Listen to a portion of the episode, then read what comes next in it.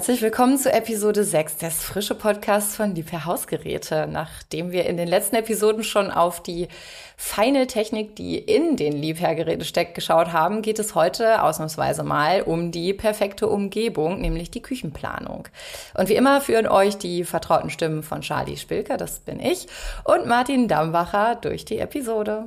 Ja, auch von mir ein herzliches Hallo in die Runde. Schön, dass ihr uns wieder lauscht, freut mich und ihr kennt's.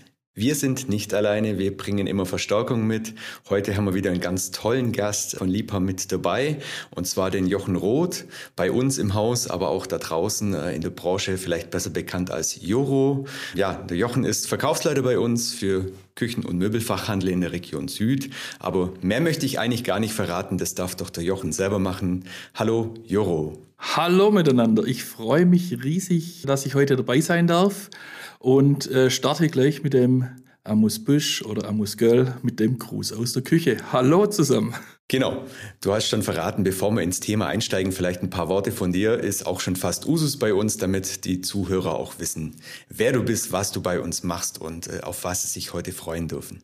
Ja, ich habe eine ganz interessante Aufgabe. Ich darf in dem Feld, was mir am meisten Freude bereitet, arbeiten bei der Firma Liebherr. Ich bin Verkaufsleiter Region Süd für den Vertriebskanal Küchen- und Möbelfachhandel. Küche- und Möbelfachhandel liegt mir unheimlich am Herzen, weil es einfach meine Leidenschaft, meine Passion ist. Ich habe noch nie im Leben was anderes gemacht, bin im 38. Jahr jetzt in der Branche, habe angefangen als Schreiner, als Schreinerlehrling in einer Schreinerei, die starken Schwerpunkt auf das Thema Küche gesetzt hat, habe dann Arbeitsvorbereitung, Montage, Produktion, Küchenverkauf, Küchenplanung etc. gemacht, bin dann auf die Möbelfachschule nach Köln gegangen, habe dort den staatlich geprüften Einrichtungsfachberater mit der Schwerpunkt Küchenplanung absolviert, danach noch den staatlich geprüften Betriebswirt des Möbelhandels, bin dann zu einem Küchenmöbelhersteller, damals der Marktführer, gegangen und habe dort ein Verkaufsgebiet übernommen in der Mitte von Deutschland danach zum Einkaufsverband für Küchenspezialisten, dort mehrere Jahre in unterschiedlichen Positionen verbracht, dann wieder zu einem Küchenhersteller im Luxusbereich. ja, genau, äh, Küchenverkauf im Möbelhaus war dann auch noch dabei und jetzt darf ich seit neun Jahren bei Liebherr des Amtes Verkaufsleiters begleiten. Ich mache das aber nicht alleine bei Liebherr. Ich bin für die Region Süd zuständig.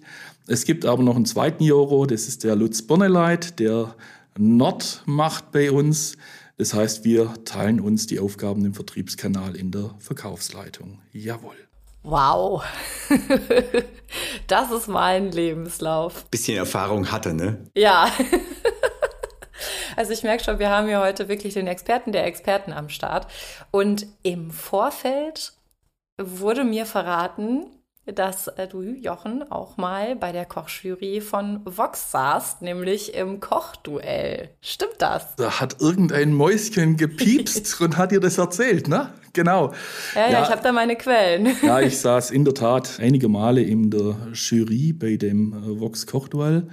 Und da haben immer zwei Mannschaften gegeneinander gekocht und äh, ich durfte da dann die leckeren Sachen dann immer probieren und durfte da sagen, ja, hat geschmeckt und das war toll und das war toll und da hätte ich mir doch dann noch ein bisschen was anderes gewünscht. Also das war eine fantastische Zeit und die hat unheimlich Freude gemacht. Das glaube ich dir sofort. Was muss man denn tun, um beim Vox Kochduell als Jurymitglied überhaupt eingeladen zu werden? Wie es halt so ist, wenn wirklich das Thema Küche Leidenschaft und Passion ist. Ich habe vielleicht einmal zu oft hier gerufen und da gab es jemanden, der mich gekannt hat, der dort wieder Kontakte hin hat. Und so ist das eine zum anderen gekommen und ich saß dann auf einmal mittendrin statt nur dabei. Genau. Stelle ich mir sehr, sehr cool vor. Vielleicht muss ich mal äh, in die Katakomben der Mediathek von Vox gehen und dich suchen. da musste lange zurückgehen, das war im alten Jahrhundert. oh, wow. Ja. ja, kochen, essen, alles super lecker. Aber Charlie, wie oft bist du in der Küche und was ist deine Leidenschaft dort vielleicht? Also, die Küche ist für mich schon ein wichtiger Ort, muss ich sagen. Natürlich kommt das auch immer ein bisschen drauf an, wie schön die Küche ist. Also ich halte mich wahnsinnig gerne in Küchen auf, die Raum bieten, die ausgestattet sind, die alles da haben, was man braucht, um schön kochen zu können. Dann koche ich tatsächlich auch sehr gerne. Gut, lässt sich jetzt wahrscheinlich bestreiten. Da müsste Jochen dann mal, müsste Jochen dann mal testen kommen. Aber ja, tendenziell ist die Küche für mich ein Ort, ja, wo, es gesellig wird, wo man sich gerne mal zusammenhockt, wo man zusammen isst, wo man Zeit miteinander verbringt. Aber ich muss auch immer wieder so die Kehrseite, ich bin schon öfter mal umgezogen und denke dann immer, oh, Küche, Planung. Wenn in der Wohnung keine Küche ist, ist das immer ein Wahnsinnsaufwand, die zu planen. Das ist kostenspielig.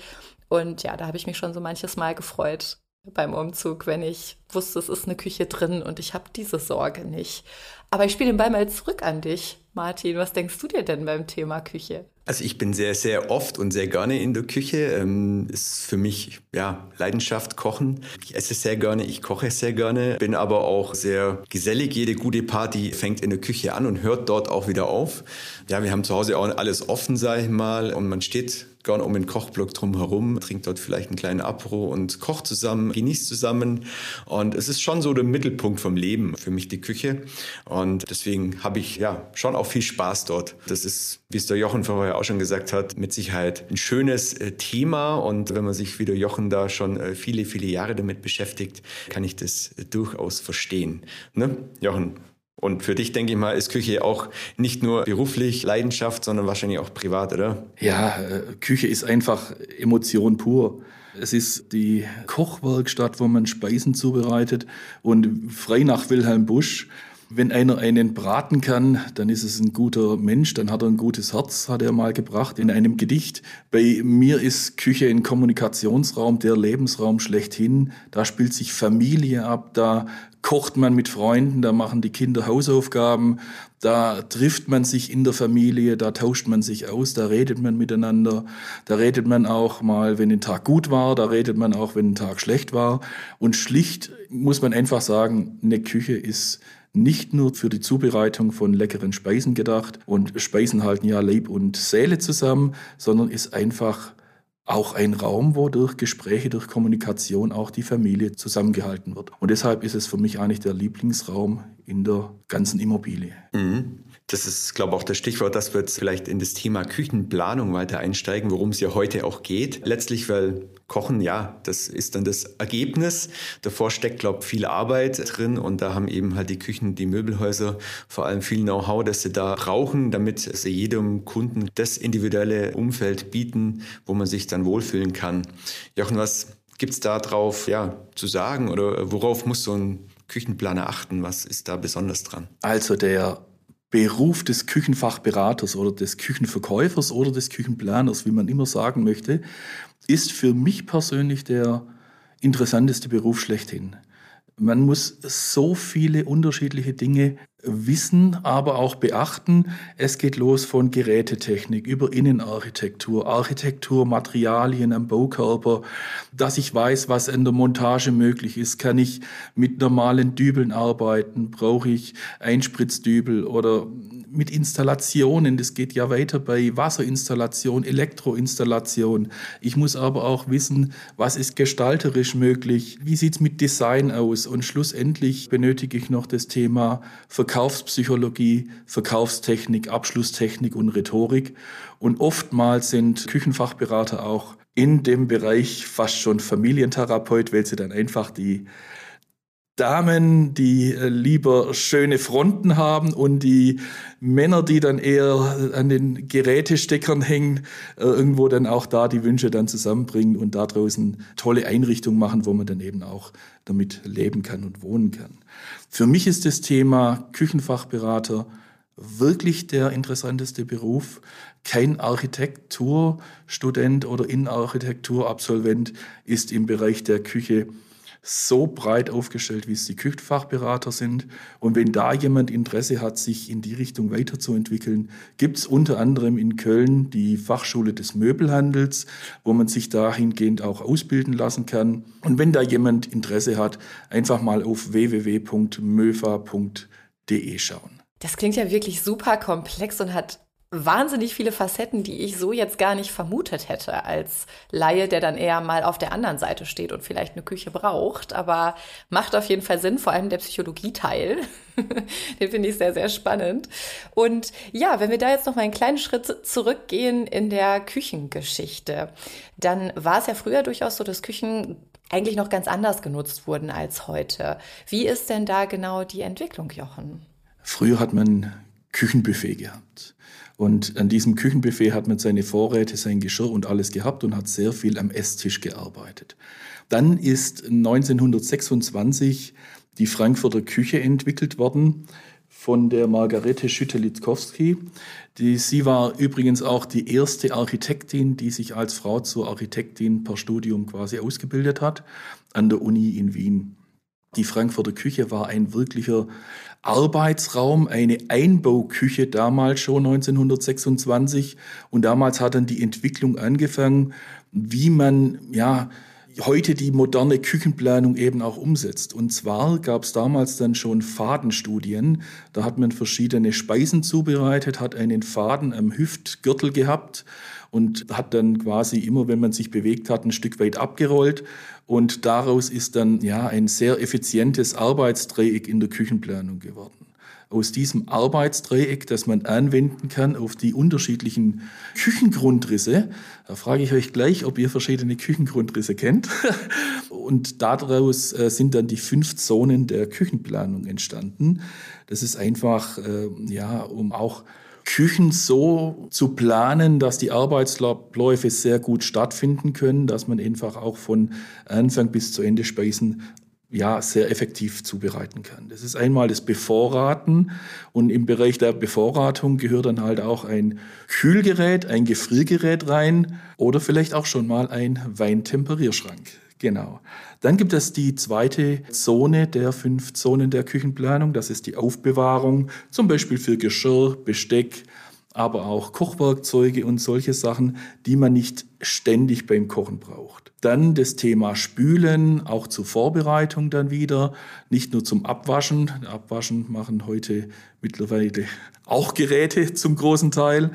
Dann haben wir das Thema Vorbereiten und das Thema Kochen und Backen, wobei das Thema Kochen und Backen auch mit den Kochwerkzeugen und Kochtöpfen und Pfannen ausgestattet ist, die ich dann einfach öfters benötige. Das sind diese fünf Zonen der Küchenplanung. Und jetzt frage ich euch, was gibt es eigentlich für Küchengrundrisse?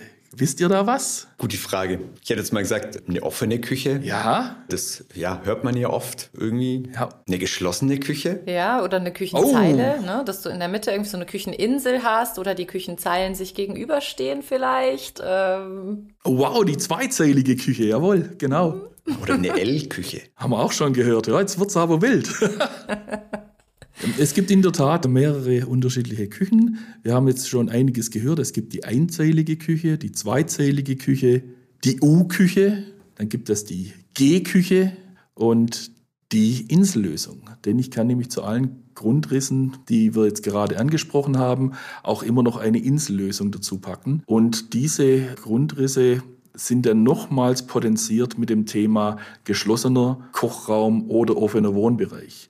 Und da wird es dann schon interessant, wo auch ja, die Kühlgeräte und alles dann hinpassen. Und in Deutschland wahrscheinlich nur alles genormt, oder? so wie ich den deutschen Staat kenne. Und hier für alles eine Norm und eine DIN und eine EU-Norm gibt es wahrscheinlich auch für Küchen was, oder? In der Tat, da gibt es wirklich was, äh, wobei das eher der theoretische Ansatz ist. Mm, es ist nämlich die DIN 18028, die seit vielen, vielen Jahren zum Beispiel Abstände in der Küche regelt, Abstände zwischen zwei Zeilen, Abstände zwischen Hochschrank und Kochfeld, aber auch äh, Tiefen und so weiter wird dort alles geregelt. Jetzt ist es allerdings so, dass diese DIN relativ theoretisch ist, denn eine Küche bzw. eine Küchenplanung ist immer, ja, man könnte sagen, der kleinste Nenner, also der kleinstmöglichste Kompromiss, den es gibt. Denn ich habe natürlich immer einen Rahmen, in dem ich mich bewegen muss und das ist die Architektur, aber auch die Innenarchitektur mit der Raumgröße, mit den Gegebenheiten, die vor Ort sind. Es ist oftmals so, dass einfach Gegebenheiten gegeben sind, die ich dann so umsetzen muss und da einfach dann einen kleinstmöglichsten Kompromiss quasi dann entwerfe und umsetze als Küchenfachberater. Das heißt, wenn jetzt die klassische Anfrage kommt, hallo, ich wohne in einer Einzimmerwohnung und hätte gerne eine G-Küche, dann kann dir die DIN wahrscheinlich auch nicht helfen, eine G-Küche in eine äh, drei Quadratmeter Küchenzeile oder Küchenfläche zu stecken, oder? Genau das ist es eben. Wenn Wünsche und Tatsachen dann aufeinandertreffen, dann ist wieder der Küchenfachberater mit seiner psychologischen äh, Erfahrung gefragt, wie er da einfach den Wunsch und auch die Möglichkeit dann wieder zusammen Mhm. Und jetzt vielleicht mal im Hinblick auch auf Liebherr haben wir natürlich ja auch verschiedene Bauformen von den Geräten, die sich ja wieder ganz harmonisch dann zu den Bauformen der Küchen arrangieren lassen, weil klar, in so einer offenen Küche macht sich immer so ein schönes freistehendes Gerät, schön wie Edelstahloptik vielleicht ganz gut. In einer kleineren Küche vielleicht dann doch eher ein Unterbaugerät. Da haben wir ja auch ganz verschiedenste Dinge im Portfolio, Jochen. Es gibt zwei große Bereiche. Das Thema Standgerät, ein freistehendes Gerät, wo sehr oft mit schönem äh, Material gebaut worden ist, mit edlem Material und dagegen steht eben das Thema des Einbaugerätes. Ein Einbaugerät verschwindet dann komplett hinter Möbeln oder Möbelfronten oder in Möbelnischen. Und was kann man generell dazu sagen? Also ein Standgerät, gehen wir mal zu dem ersten Gerätetyp hin, Standgerät kann ich einfach frei in eine Küche stellen. Das ist das Einfachste.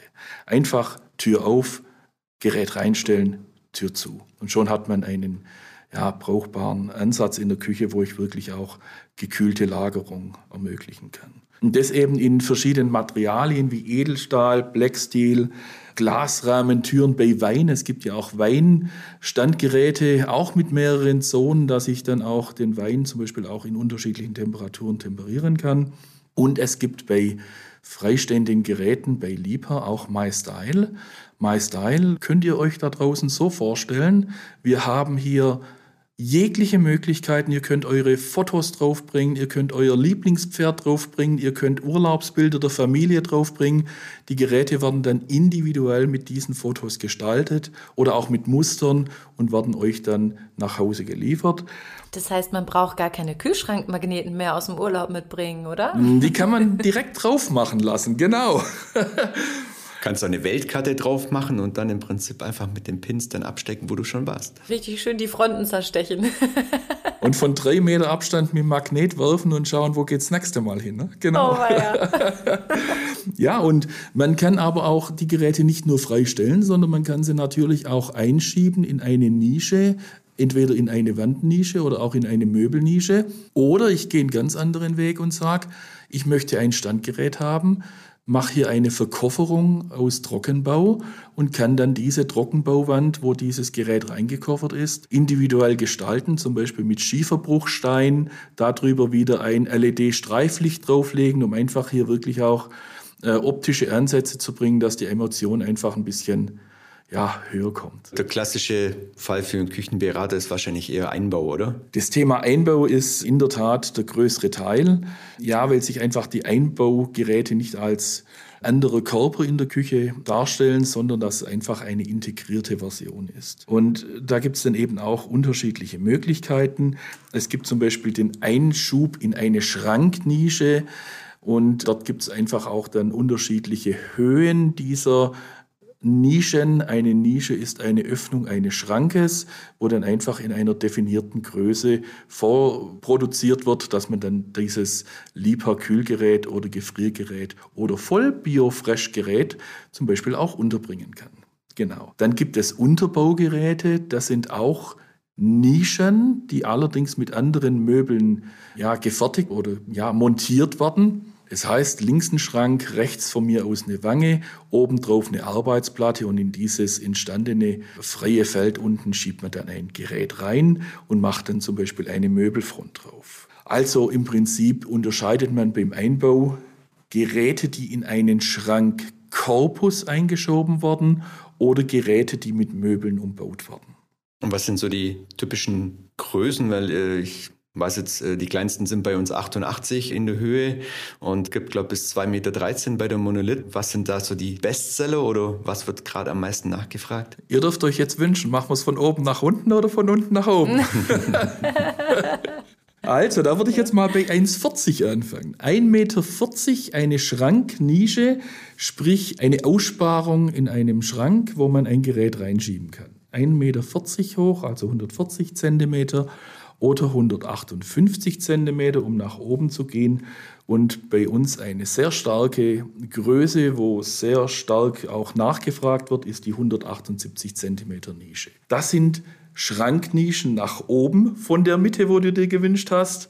Und danach gehen wir runter, das ist die 122 Zentimeter, dann 1,2 Meter, 88er Nische und die 72er Nische für kleine Gefriergeräte. Dazu gibt es allerdings im Schrankbereich noch eine 45er Nische für unsere schönen Weineinbaugeräte in 45 cm Höhe. Und diese Geräte kann ich auch planerisch auf 60 cm Höhe bringen mit einer Sommelier-Schublade darunter. Und wenn wir jetzt das Ganze noch fertig machen wollen, dann haben wir jetzt das Thema abgehandelt, diese Aussparung in einem Schrankkorpus, also in einem Schrank. Und jetzt gehen wir noch auf die Nischenhöhen ein, die umbaut werden können. Das ist einmal Unterbaugeräte unter der Arbeitsplatte zwischen 82 und 88 Zentimeter. Das kennt man eigentlich auch noch recht gut. Dann haben wir noch eine Nischenhöhe von 2,3 Meter und 2,13 Meter. 2,13 Meter sind unsere Monolithgeräte, reines, wirklich richtiges Gerät, sage ich einfach mal, was mit Profi-Geräten absolut vergleichbar ist, in einem unheimlich tollen Design, wo wirklich ein absoluter Premium-Anspruch an alles, was es gibt, gelegt wird. Und die 2,3 Meter ist bei uns ein Inchmaßgerät. Das heißt, es wird nicht nach Zentimetern bemessen, sondern nach Inch. Und das sind im Prinzip diese Nischen, die dann neben den Schranknischen dann auch als Einschub und umbaut mit Möbelteilen dastehen. Genau. Siehst du mal, Charlie, da sollte man die Küche jetzt nicht mehr nach der Wohnung aussuchen, sondern erst die Küche und dann mal gucken, welche Wohnung zur Küche ja, passt. Ne? Also ich merke gerade wirklich, wie wenig ich über Küchenplanung weiß. Ich hätte mir niemals Gedanken darüber gemacht, wie hoch eine Nische sein muss, damit das perfekte Kühlgerät reinpasst. Das ist natürlich völlig der falsche Ansatz. Also natürlich habe ich erst das Kühlgerät und baue dann die Küche drumrum und suche danach die Wohnung aus. Absolut. Also Jochen, man merkt, du lebst und liebst die Zahlen und weißt auch ganz genau, wovon du sprichst. Jetzt würde ich gerne noch mal ein bisschen weg von den Zahlen und noch mal auf die Details der Geräte eingehen. Jetzt hast du uns ja schon verraten, es gibt da verschiedene Einbauformen und Möglichkeiten.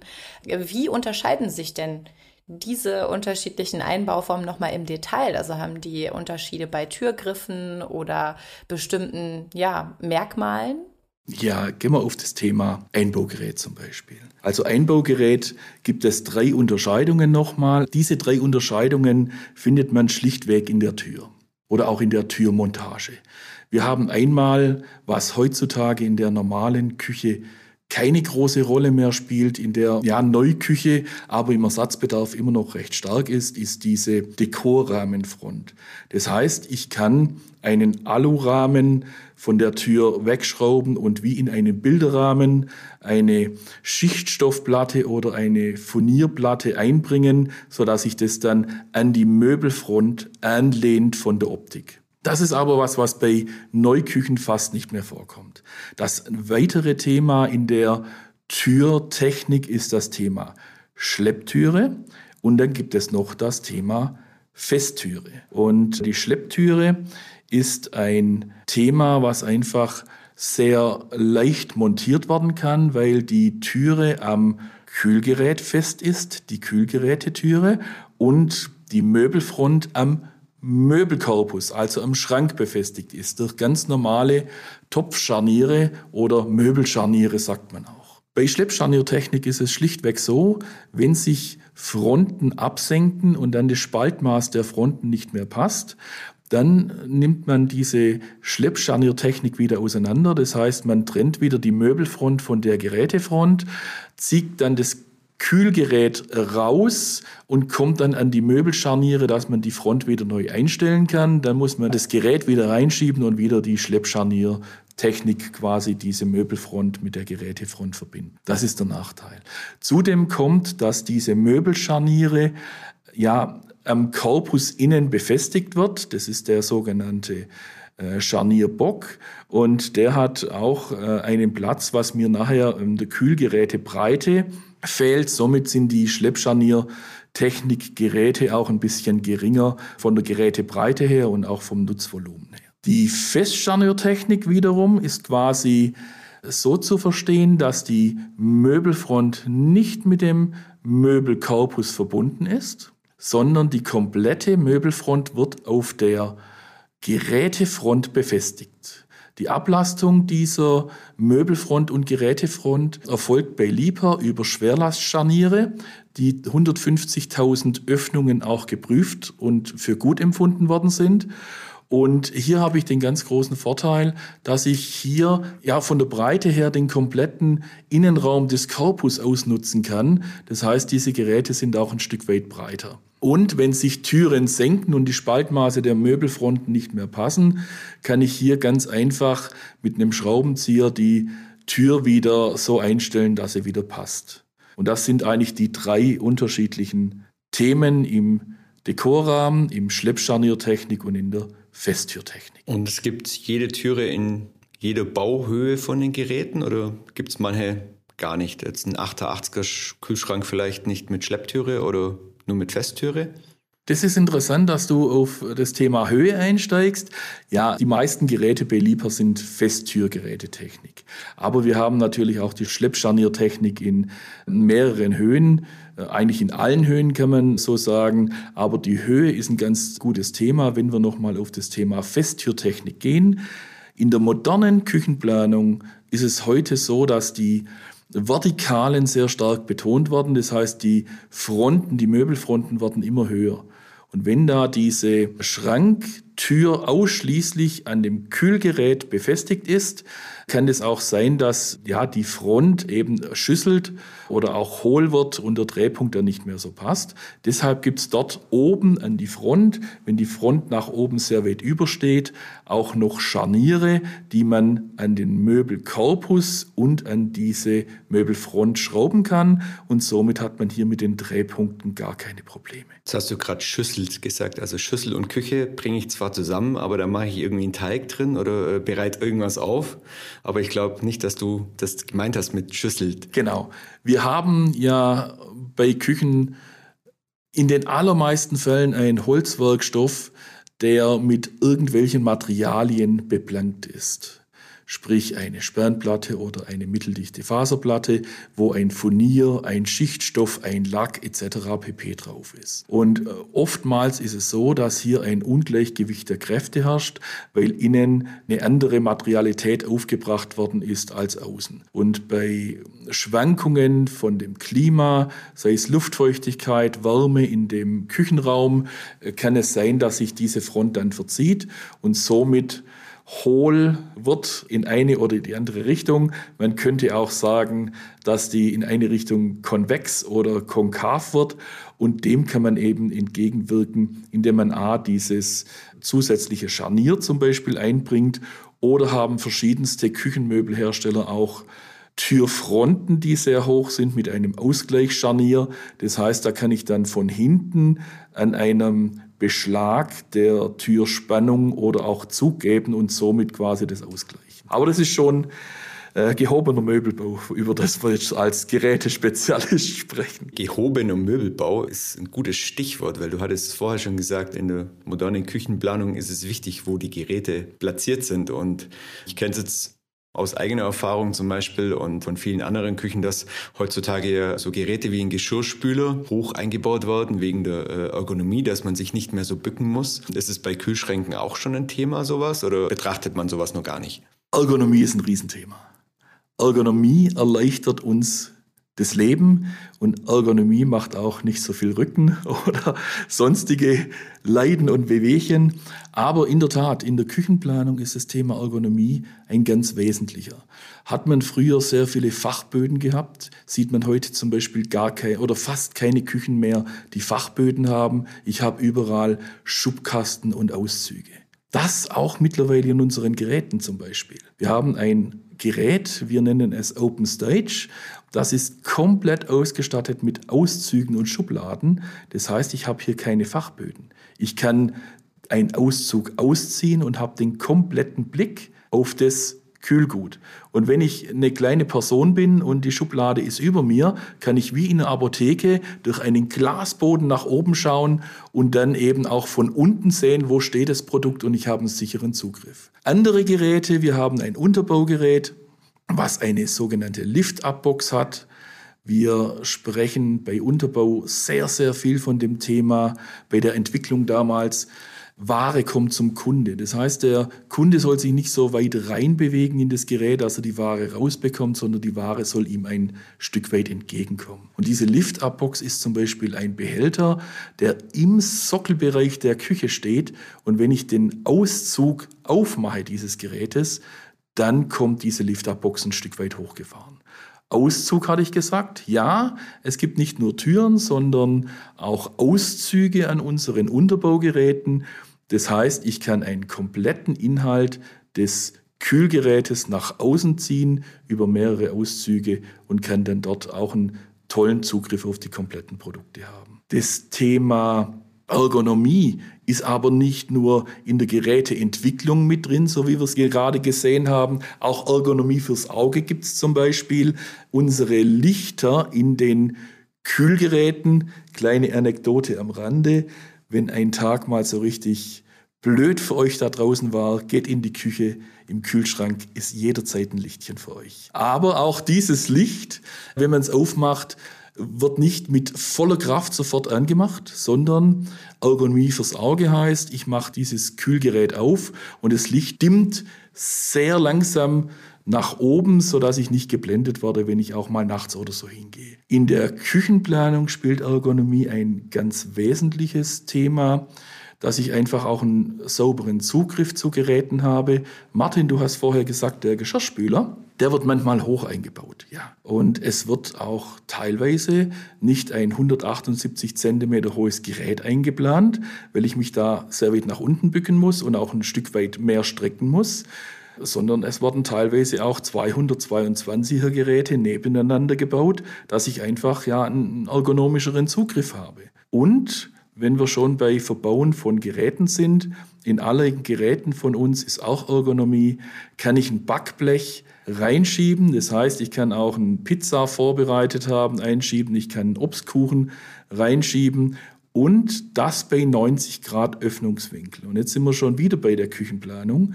Wenn meine Raumgegebenheiten es nicht zulassen, dass ich einen Öffnungswinkel einer Möbelfront, wo ein Kühlgerät oder ein Gefriergerät dahinter ist, über 90 Grad öffne, dann gibt es bei uns Türbegrenzungsstifte, die ich dann dort ganz einfach einstecken kann und somit die Tür auf 90 Grad begrenzt ist. Ich bin ja immer noch ein bisschen hängen geblieben bei dem Licht, was sich automatisch dimmt, damit man nachts nicht geblendet wird, wenn man den Mitternachtssnack sich holt.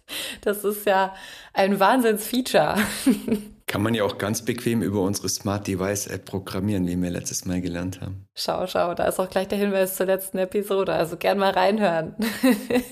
Ist es so, dass ihr nachts manchmal ins Kühlgerät geht? Also ich würde jetzt lügen, wenn ich Nein sagen würde.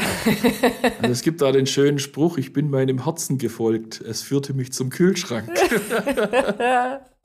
Ja, es wird ja auch früh dunkel. Also jetzt gerade ist ja theoretisch schon ab 19 Uhr stockduster. Von daher rede ich mich jetzt so ein bisschen raus. Mhm.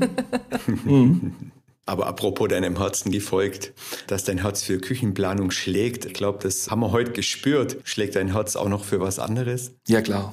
Also das eine ist natürlich meine Familie, da braucht man nicht drüber reden. Ich glaube, das ist vorher schon beim Kommunikationsraum rausgekommen. Mein Herz schlägt ganz stark für das Thema Kochen. Und das ist eine ganz große Leidenschaft für mich. Und ich hoffe, dass Wilhelm Busch sagen könnte, ich habe ein gutes Herzen, weil das haben wir vorher auch schon gehabt. Der, der einen guten braten kann, der hat auch ein gutes Herz, genau. Wenn man Herz und Kochen zusammenbringt, kommt man, glaube ich, auf Küchenliebe. Ja, da sagst du was, genau. Ja, bei mir in der Branche gibt es zwei Jungs, die kenne ich auch schon verdammt lang. Den Sascha und den Gerard. Gerard sind wir jetzt äh, erst bei einem Telefonat draufgekommen. Wir kennen uns in der Tat seit 19 Jahren und gehen in der Branche eigentlich immer wieder nebeneinander und miteinander und sind immer wieder froh, wenn wir uns treffen. Und die zwei, die haben einen Podcast rausgebracht, Küchenliebe. Und die zwei Jungs, die haben das gleiche ja, Chromosom. Also ich habe Küchen in mein Gen veranlagt. Und ich glaube, wenn man da die DNA mal auseinander nimmt, würde man da so ein Chromosom Küche irgendwo entdecken. Und ich glaube, den Jungs geht's genauso. Und was ich darüber spannend finde, die unterhalten sich so oft, lieber Charal, lieber Sascha, ihr sprecht so oft, wie räumt man einen Geschirrspüler richtig ein? Wie macht man das richtig? Ihr kommt aber nie zum Zug. Kann das sein? Was wäre denn, wenn man auch mal über ein Kühlgerät sprechen würde? Wie räume ich ein Kühlgerät richtig rein? Wo kommen die ganzen Lebensmittel hin? Dass sie eben ja noch länger lagerfähig sind, dass die Qualität noch länger erhalten bleiben. Und lieber Sascha, lieber Gerard, das ist ein Thema. Lasst uns doch mal Gedanken machen, wer sowas machen könnte. Ich grüße euch von hier und ich glaube, ihr zwei grüßt die zwei auch. Und ja, coole Jungs, die was für die Branche tun, die was für die Neuküche tun und die auch ganz, ganz viele Interessantes für Endverbraucher haben, die sich für eine neue Küche interessieren. Ja, das ist doch ein schönes Schlusswort für unsere heutige Episode. Die Küchenliebe. Natürlich findet ihr auch den Link zu dem Podcast in unseren Shownotes. Schaut da gerne mal rein. Auch alle weiteren Links, die wichtig sind für das Thema Küchenplanung, packen wir euch mit rein. Und ja, an dieser Stelle erstmal vielen, vielen Dank für dein geballtes Wissen heute, Jochen. Das war wirklich sehr interessant. Und ja, ich habe tatsächlich gemerkt, wie wenig ergonomisch meine Küche ist. Also da ist auf jeden Fall noch Potenzial nach oben. Vielen Dank, dass du das mit uns geteilt hast und heute bei uns zu Gast warst. Auch von meiner Seite aus, Jochen, vielen Dank für dein ja, schönes Wissen, das du uns heute verraten hast. Und ich bin mir sicher, dass wir dich heute nicht zum letzten Mal gehört haben in unserem Podcast, weil wir haben, glaube ich, noch viele Themen, wo wir heute noch gar nicht dazugekommen sind. Und ja, deswegen steht jetzt schon die Einladung für eine weitere Folge Blick in die Küche mit Joro. Und ich glaube, die wird auch wieder spannend. Würde mich riesig freuen. Es war genial hier zu sein. Und wenn ihr ein bisschen mitbekommen habt, ihr da draußen und ihr zwei Kolleginnen und Kollegen, dass Küchen richtig Spaß machen und Freude machen und Leidenschaft und Passion wecken können, dann ist alles richtig gelaufen. Definitiv. Ja, super. Vielen, vielen Dank. Wir hören uns auf jeden Fall äh, an unsere Zuhörer in einer der nächsten Episoden wieder und auch dich, Jochen, begrüßen wir gerne nochmal in Zukunft.